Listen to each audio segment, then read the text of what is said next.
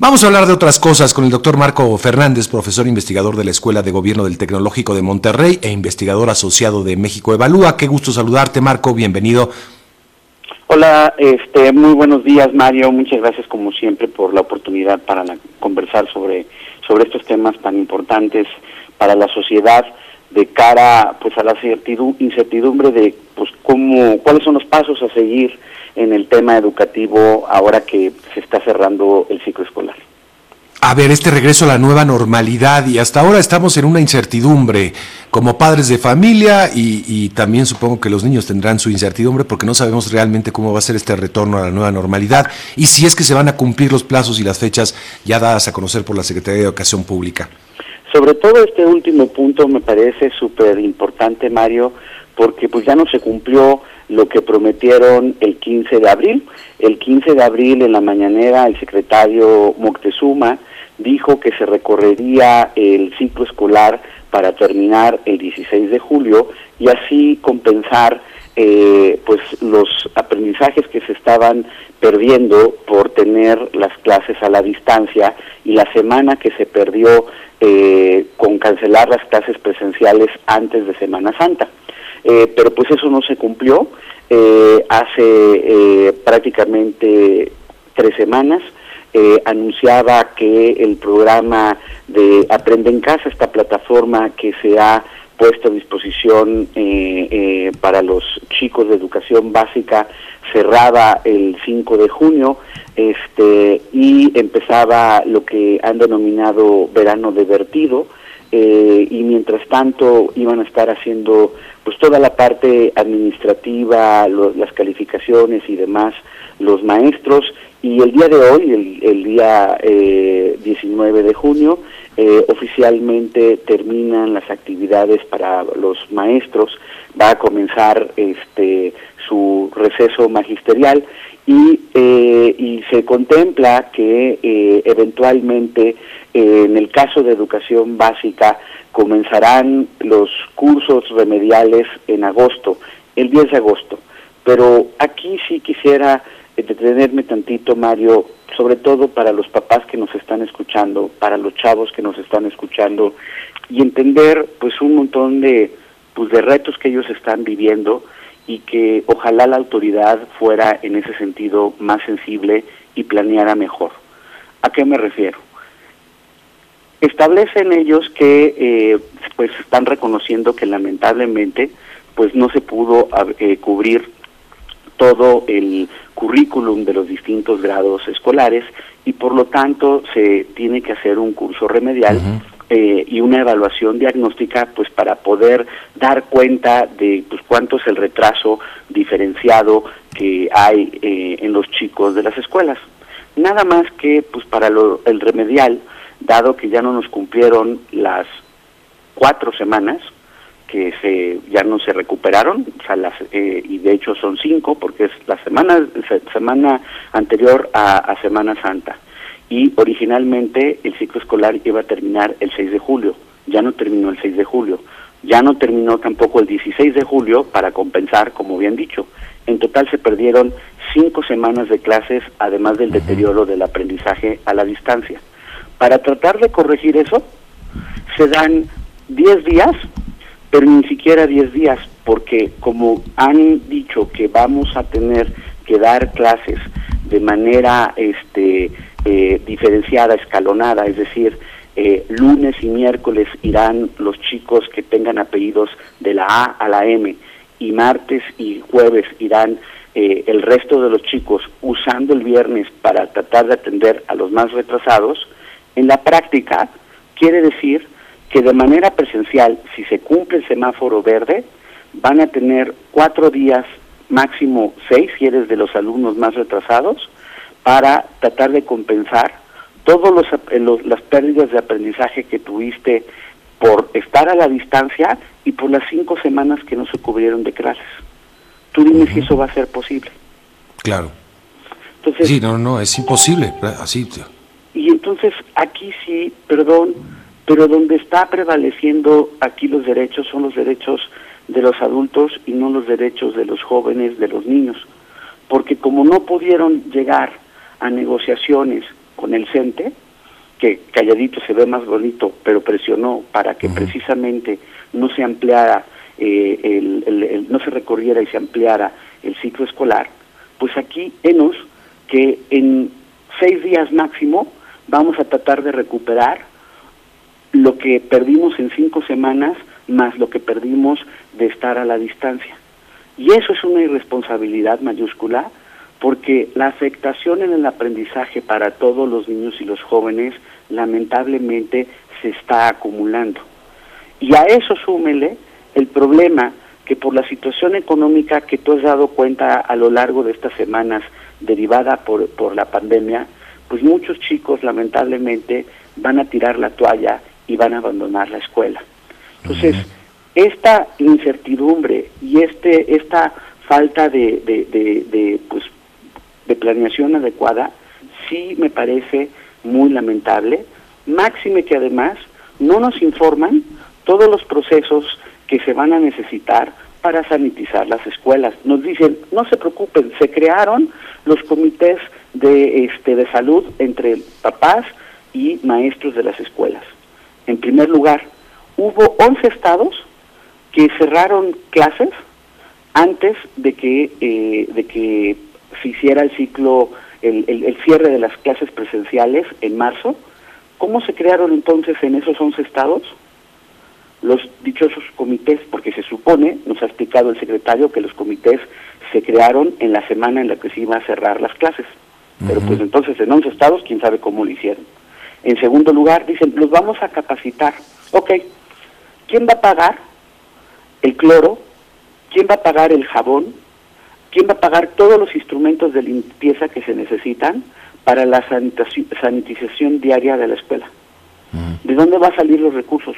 No, es que nos vamos a poner de acuerdo con los gobernadores y además está el programa de la escuela es nuestra para dar, para dotar de, eh, de agua a las 40 mil planteles que no la tienen.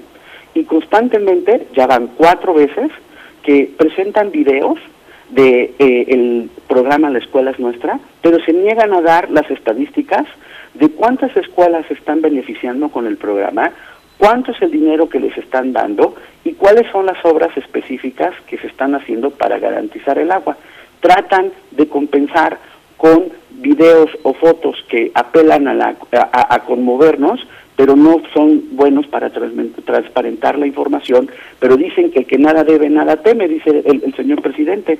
¿Por qué entonces precisamente no se informa de este punto vital a la autoridad? Nosotros lo hemos dicho en reiteradas ocasiones y el titular de comunicación social de la SEP en el Twitter nos contesta que por qué no la pedimos por transparencia.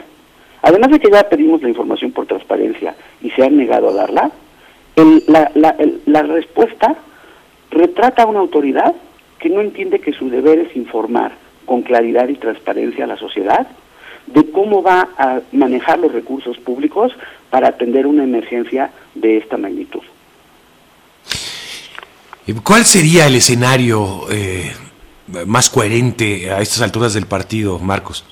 Mira, yo estoy convencido que para los papás, para los tíos, para los abuelitos, que todos tienen algún conocido que va a los planteles, que la gran mayoría son planteles públicos, hay que alzar la voz y hay que presionar.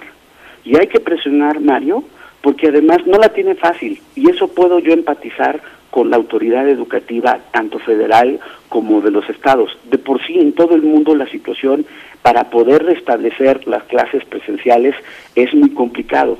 Pero a, a esa complicación de la pandemia se le suma una complicación de que ahorita le están atando las manos y les están quitando el oxígeno, la instrucción del presidente de hacer el recorte del 75%, Mayo.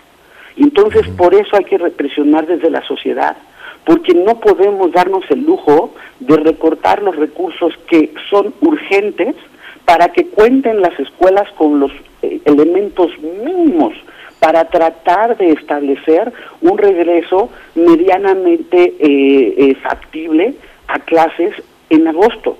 Simplemente para los maestros que nos están escuchando, ellos saben que lamentablemente dentro de sus compañeros hay entre un 20 y un 30%, es decir, estamos hablando cerca de 300 mil maestros que por su edad, por su condición de obesidad, por su condición de diabetes, son eh, personas que están en zona de riesgo. El secretario ha prometido que no los va a arriesgar, incluso si es semáforo verde, no los va a regresar a clases. Ok, entonces, ¿qué vamos a hacer para poder sustituir de manera temporal para poder contratar maestros interinos, esos 300 mil que se van a necesitar, cuando además le están diciendo que a la SEP que tiene que regresar recursos en, en, en aras del decreto presidencial de la austeridad. Entonces, uno le va sumando, uno le va sumando que, por ejemplo, para los papás que nos están escuchando, la plataforma y las lecciones que se hicieron en televisión, Mario, solo cubrieron los aprendizajes imprescindibles del 30% de lo que faltaba del ciclo escolar. Es decir, que la SEP tiene que preparar el material del 70% restante, porque como ya advirtió y tenemos que ser conscientes como sociedad, ya lo advirtió la Organización Mundial de la Salud y también lo aceptó el señor López Gatel, Mario. Lamentablemente este fenómeno es por olas, quiere decir que va a haber rebrotes a lo largo del año, en algún momento del otoño, en algún momento del invierno, y muy probablemente vamos a tener que cerrar nuevamente de manera diferenciada las escuelas. Por eso vamos a tener que combinar vamos a tener que combinar a la distancia y presencial y por eso necesitan preparar ese material. Sí, ese es el tema. Es, yo, a ver, eh, si no, eh, no es una locura lo que voy a decir, pero yo eh, consideraba hace unos días pensando en el tema, porque también tengo hijos que están en esta situación y yo como familia, obviamente, el plan A, en mi opinión, no sé si es una locura, tú me lo vas a decir, Marco, sería volver a clases de manera no presencial. Ese es el plan A ese debería ser el plan A. ¿no? y prepararse para eso. Eh, el asunto es que el plan A es el otro y, este ni siquiera el, va, a tener que, en mi opinión, va a tener que volverse a pensar en que tarde o temprano, como lo estás diciendo, van a tener que volverse a suspender las clases y eso va a ser traumático otra vez. Y sobre todo, Mario, yo seguro lo, lo has visto con tus hijos, yo lo veo con, con mi sobrina que tiene siete años, etcétera, como lamentablemente eh, pues obviamente el ánimo de repente pues no es el mejor de tanto tiempo de encierro. Hay problemas muchas veces en las casas por, por la violencia familiar que ocurre en algunas de ellas y muchas veces los chicos que tienen el privilegio, que son la minoría, de poder tener el contacto a través del Internet con sus maestros, también se cansan. Y para la realidad de la mayoría que no tienen esa oportunidad, el deterioro del aprendizaje es todavía peor. Y entonces, por eso como sociedad, nos tenemos que tomar muy en serio porque está el bienestar de una generación en juego.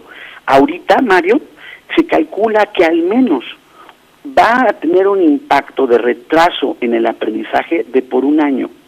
Y si esto se va a ir alargando, el deterioro va a ser mayor. Por eso es tan importante de entrada lo básico, que no podemos pichicatear como sociedad. El gobierno tiene que entender, ahí no es responsabilidad de la SEP, es responsabilidad de su jefe, del señor presidente, que les está atando las manos y hay que defender el derecho a tener un presupuesto suficiente de entrada para entonces también exigirle a la autoridad educativa federal y de los estados a que planeen correctamente, sean realistas, no quiere decir, ojo, no estamos en que no han hecho nada bien y todo, todo está mal, no, pero la falta de autocrítica y el optimismo desbordado que la autoridad eh, reiteradamente muestra en las, en las ruedas de prensa, nos dicen, no, es que vean cuántos millones de profesores se inscribieron en las capacitaciones y vean los millones de personas que han accedido a la plataforma. Si no vamos a ser capaces de tener un poquito de sentido de la realidad, el tsunami educativo que tenemos enfrente nos va a pegar a la sociedad con todo.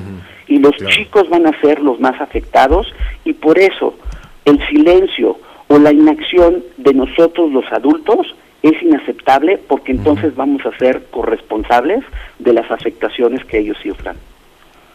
Pues eh, Marco, te agradezco mucho por estar con nosotros y plantearnos este tema que es el tema y, va a seguir siéndolo en los próximos días cuando vayan cambiando las eh, disposiciones. Bueno, eh, ya veremos, estamos con una expectativa en un en una especie de limbo de aquí a que se vuelva a retomar el tema por parte de la autoridad federal. Gracias, Marco. Gracias, como siempre, muy buen día.